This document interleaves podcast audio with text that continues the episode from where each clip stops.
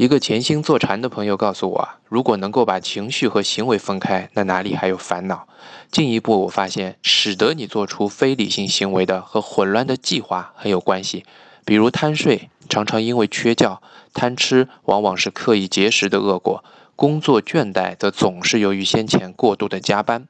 这一根逻辑链条就是没有计划、超出自我能力的实践，使得欲望被滋生，这种情绪又进一步控制了你的行为，从而带来烦恼。威廉有一个土方，那就是提前在欲望出现之前采取行动。你看，精力旺盛的人通常早睡也能早起，分摊的人也是啊。通过减肥就知道，分摊的妙处在于未雨绸缪的控制了欲望，而自然而然减少了欲望带来的超需求的摄入量。